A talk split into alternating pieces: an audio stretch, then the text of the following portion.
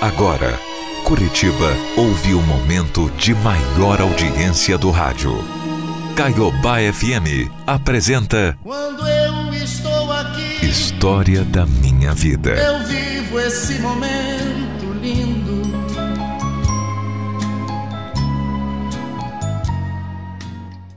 Olha, eu sei que às vezes parece que o nosso sofrimento não vai ter fim. Mas acredita em mim, viu? Eu quero dizer para você que tudo, tudo vai dar certo no final. Basta só a gente não perder a fé. Assim como tantas pessoas, eu tinha uma vontade muito grande de um dia viajar para Disney, é, lá nos Estados Unidos, conhecer. E quando eu fiz 16 anos, os meus padrinhos, eles me deram de presente a viagem dos meus sonhos. E eu? Eu não podia nem acreditar. Depois de tanto sonhar, eu ia mesmo realizar. Eu estava tão feliz que, sei lá, nem passou pela minha cabeça que alguma coisa ruim pudesse acontecer, né? Durante os preparativos para a viagem, eu fiquei sabendo que teria que tomar a vacina da febre amarela, porque o meu voo, antes de chegar aos Estados Unidos, faria uma escala num país chamado Panamá. E para enfrentar essa doença, era obrigatório ter que tomar vacina quando parava lá. Então, eu separei um dia e fui até o postinho com os meus pais. Achei que ia ser uma coisa simples, rápida, tranquila. Mas quando eu cheguei lá, eu percebi que eu tinha esquecido a minha carteira de vacinação. Os funcionários do postinho até tentaram encontrar os meus dados no sistema, mas aí não acharam nada. E por isso uma das enfermeiras me disse que, por segurança, eu teria que tomar seis vacinas para poder viajar. Sem pensar muito, eu tomei as seis vacinas de uma vez. E achei que ia ficar tudo bem. Só que depois de tomar as vacinas, eu comecei a ter um, um desconforto, um mal-estar, uma dor de cabeça terrível, um enjoo. O meu estômago parece que ia, sabe, sair pela boca. E também um sono incontrolável. Em qualquer lugar que eu encostava, eu dormia, sabe? Era bem estranho, bem estranho mesmo. Mas eu achei que era só efeito colateral por conta da quantidade de vacinas que eu tinha tomado. E mesmo assim, logo em seguida, eu fui rumo ao meu grande sonho, a Disney. Mas quando eu cheguei no meu destino, o meu mal-estar estava pior do que eu estava. Além dos enjoos, eu passei também a ter alucinações. É, isso mesmo. Eu tive alucinações. Em alguns momentos parecia que simplesmente eu estava fora de mim. Sabe, aquilo estava tava acabando comigo. Era como se eu não comandasse o meu próprio corpo e muitas vezes eu nem sabia onde eu estava. Sei lá, era como se a minha alma não reconhecesse mais o meu corpo. Era tão estranho. E olha as coisas que já estavam bem ruins, bem assustadoras. Mas eu não podia imaginar que elas ainda iam piorar muito, muito, muito, muito. No momento da viagem, quando eu estava passando muito mal, a minha madrinha me colocou para tomar um banho. Mas assim que eu entrei no chuveiro, tudo ficou escuro. Eu apaguei. Os meus padrinhos decidiram me levar para o hospital para ver o que estava acontecendo. Mas quando nós chegamos lá, o médico me diagnosticou com síndrome do pânico. A gente não entendeu nada. Eu acho que aquele diagnóstico estava bem estranho, sabe? Não fazia sentido nenhum. E os meus pais, já desesperados, deram um jeito para que eu voltasse ao Brasil, o mais rápido possível. E assim que eu cheguei de volta, nós corremos para o hospital. Eu ainda estava muito mal. E eles me contaram depois que eu andava e falava de uma maneira bem estranha. Como se não fosse eu. Como se a Maria Fernanda não estivesse mais ali realmente. Quando eu dei entrada no hospital, os médicos decidiram me internar para fazer uma bateria de exames. E depois de algum tempo, nós tivemos a resposta para tudo o que estava acontecendo comigo. Eu fui diagnosticada com encefalite autoimune, uma doença rara que provoca inflamação no cérebro. Os médicos explicaram para os meus pais que o apagão que eu tinha tido era, na verdade, uma convulsão causada pela doença e que eu já poderia ter o vírus adormecido dentro de mim. e que foi ativado provavelmente por conta da reação em cadeia das vacinas que eu tinha tomado. A equipe que cuidou de mim naquele momento foi extremamente sincera. Eles explicaram que a minha situação era muito grave e rara também, e que seria um grande sucesso se eu conseguisse sair daquela situação com vida. Mas se eu saísse, provavelmente teria muitas sequelas. Olha, nossa, aquele sem dúvida foi um dos piores dias da minha vida. E claro, da vida dos meus pais. Foi um choque, um choque muito grande, porque apesar de eu estar muito mal há alguns dias, ninguém, ninguém podia imaginar uma coisa assim tão grave, né? Mas mesmo em crise, eles não perderam nem um momento, nem um dia sequer, nem um segundo, a fé em Deus.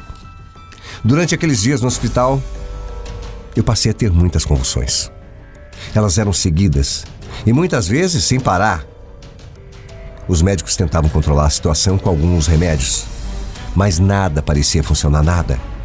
Sabe, eu continuava com a fala, com um andar estranho, com aquela situação de estar fora da realidade, parecia que eu estava fora do meu corpo. Os meus pais oravam todo santo dia pedindo ao Senhor para que ele me curasse. Mas apesar de todos os esforços dos médicos, eu não apresentava resposta nenhuma. Por vários momentos, parecia que a gente não teria mais a tal luz no fim do túnel. Por vários momentos eu achei que eu ia morrer. E foi aí que perceberam que tinha uma coisa. Uma coisa que fazia com que eu tivesse uma melhora pequena. É. Era quando eu ouvia música eles repararam que sempre que tinha uma música tocando perto de mim, em seguida eu conseguia me acalmar por alguns instantes. Conseguia até voltar um pouco para a realidade. E por isso eles passaram a deixar algumas músicas tocando no meu quarto, e entre elas, algumas que eu mais gostava. E tinha uma que era minha preferida. E eu nunca vou esquecer. Aliás, eu vou pedir para que você toque no final dessa carta, essa música linda. Essa música me acalmava. Eles perceberam que quando essa música tocava, eu ficava bem. Era uma das minhas preferidas mesmo, e dos meus pais também. E eles, sabendo disso, chegaram a deixar ela tocando 24 horas seguidas sem parar, na esperança que eu pudesse melhorar de uma vez por todas. Infelizmente, apesar das músicas me ajudarem, claro, não foram bastante para me tirar dessa situação, né? E uma semana depois de eu ter dado entrada no hospital, as convulsões continuavam. O meu corpo não aguentou. E eu entrei em coma. Em um momento tão ruim, ruim mesmo, os médicos falaram para os meus pais que não sabiam mais o que fazer, porque eles já tinham tentado de tudo e não viam mais como poderiam me ajudar. Disseram para os meus pais rezar e entregar na mão de Deus se caso eles tivessem fé. Foi desesperador para eles. Imagina o pai e uma mãe ouvindo uma coisa dessa sobre a sua filha. Mas mesmo assim, eles acreditaram, acreditaram, continuaram crendo, orando, rezando, pedindo, acreditando na minha força, na minha cura. E claro, na misericórdia de Deus. Misericórdia essa que me tirou do coma em alguns dias. Graças a Deus, eu dei uma leve melhorada. Mas ainda assim, passei por poucas e boas, por momentos complicados. Passei por paradas cardíacas, cinco para ser mais exata. Falta de ar, sensação horrível de não estar presente no meu próprio corpo. É, não, não foi fácil, não. Definitivamente não foi fácil. O sofrimento parecia não ter fim. Eu ainda estava internada quando eu fiz aniversário, naquele ano. E nesse momento, eu estava pesando exatos 40 quilos. Quando tudo começou, eu tinha 64. E no período de 59 dias, eu emagreci 25 quilos. Depois de dois meses, as coisas, graças a Deus, finalmente começaram a melhorar um pouco. As convulsões continuavam, mas eu já estava bem o suficiente para tentar ir para casa, ter alta do hospital e continuar meu tratamento em casa, com acompanhamento médico, claro, fisioterapia, fonoaudiologia. Os médicos explicaram que, por eu ter uma doença grave e agressiva, eles não poderiam garantir que eu voltaria a ter a mesma autonomia de antes. Por conta de tudo isso e de tudo que eu tinha passado, eu desaprendi a fazer coisas como falar, andar, ler e escrever. Eu não conseguia, para você ter uma ideia, escovar os dentes sozinha. Não era fácil. Bom, eu tinha que tomar 14 remédios diferentes por dia para ver qual ia funcionar melhor. Como é que eu ia controlar as minhas convulsões? Como é que eu ia voltar a ter algum tipo de sentido? Até o fato, paladar, quase que perdi a visão. Olha, não foi fácil. Alguns desses remédios podiam ser tomados, mas alguns eram vendidos fora do Brasil. E claro, totalmente fora do orçamento da minha família, né? Que era pobre, sempre foi. Eu estava eu estava morrendo aos poucos. Sabe, eu gastava por mês mais do que o triplo do salário que os meus pais tinham na época. E para cuidarem de mim, eles precisaram parar de trabalhar. Naquele momento, mais importante mesmo era me ensinar a viver outra vez. E tinha que ser do zero, como se eu fosse recém-nascida. Eu tinha que aprender do zero, como se tivesse nascido agora. Foi um processo trabalhoso, desgastante, sofrido, dolorido demais e muito, muito estressante. Mas todos à minha volta acreditavam em mim e tinham uma fé, uma fé inabalável. Eles tinham uma esperança de que um dia eu ia voltar a ser aquela garota que eu sempre fui. Durante a minha recuperação, os membros da igreja, que eu e a minha família frequentávamos, decidiram fazer todas rodas de oração na minha casa. As rodas que eles faziam na semana passaram a ser na minha casa, para ver se eu tinha alguma melhora. E até pessoas que eu nem conhecia apareciam lá em casa para rezar, para me ajudar. Como se só isso não fosse já muito, a minha família recebeu também doações e até ajuda financeira de conhecidos, desconhecidos também. Foi graças a essa ajuda que os meus pais conseguiram aguentar as pontas, viu? Pagar as inúmeras contas que a gente tinha. Graças à bondade das pessoas. E graças a eles eu pude ter os remédios, o tratamento que eu precisava. E depois de seis longos meses de luta, de sofrimento, de determinação, de fé e coragem, e também de paciência, eu finalmente consegui me reerguer. Eu me recuperei muito bem, não 100%, mas eu diria que 99%. Todo mundo ficou muito surpreso com a minha recuperação e ainda com a rapidez com que eu consegui. É, é, eu tinha conseguido mesmo. Eu tinha recuperado. Eu tinha superado todas as barreiras possíveis e inimagináveis. O meu pai vibrou com a minha melhora. Ainda mais quando a gente conseguiu entrar com a medicação ideal para controlar as convulsões. Já a minha mãe ficou preocupada porque a doença que eu tinha e tenho até hoje, é autoimune. Sim, ela pode aparecer do nada mais uma vez. Bom, mas isso só tem a chance de acontecer se a minha imunidade estiver muito baixa. E desde a alta no hospital eu nunca mais deixei de cuidar bem de mim, de me alimentar bem, de me hidratar, de me cuidar. Faz três anos que a encefalite autoimune entrou na minha vida. E há dois anos eu venho brigando contra ela e, graças a Deus, vencendo dia após dia. Mas eu me cuido, viu? Ela tá aqui, mas está controlada.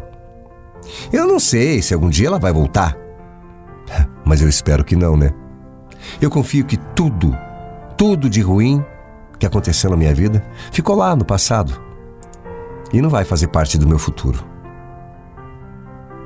Eu tenho acima de tudo fé em Deus de que Ele vai cuidar de mim, assim como Ele cuidou nos meus piores dias. Hoje eu estou aqui para escrever essa carta e mostrar que, por mais difícil que seja, sim, é possível superar uma situação que parece impossível.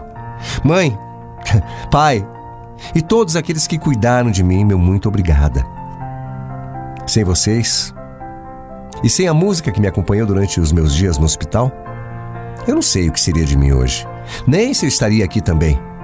Bom, como homenagem a toda essa minha história de superação e desejando a você que está passando por momentos difíceis, eu quero trazer um pouco de paz, de amor, de luz e pedir que você não perca a fé.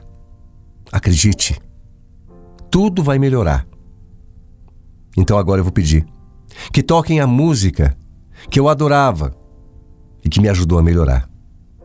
E eu espero que vocês gostem, porque para mim música boa é como oração. E no meu caso, ajudou a acontecer um milagre. Ah, como ajudou!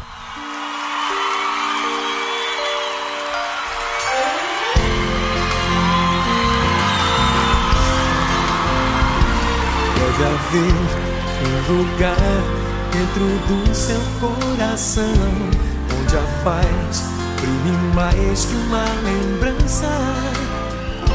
Sem a luz que ela traz, já nem se consegue mais encontrar o caminho da esperança. Sinta, chega o tempo de enxugar o pranto dos homens, se fazendo irmão, estendendo a mão. Pra cima, batendo palma, vai! Só o amor, tudo que já se fez, e a força da paz junta todos outra vez. Venha, já é hora de acender a chama da vida e fazer a terra inteira feliz.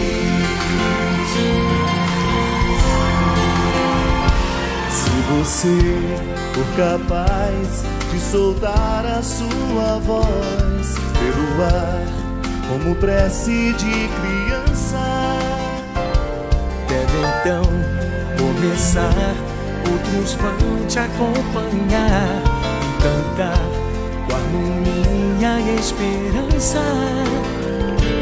deixe que esse canto lave o pranto do mundo pra trazer perdão, dividir o Pra cima, pão. batendo palma, vai! Só o amor,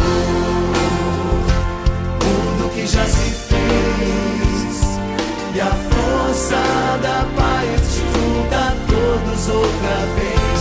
Venha, já é hora de acender a chama da vida e fazer a terra inteira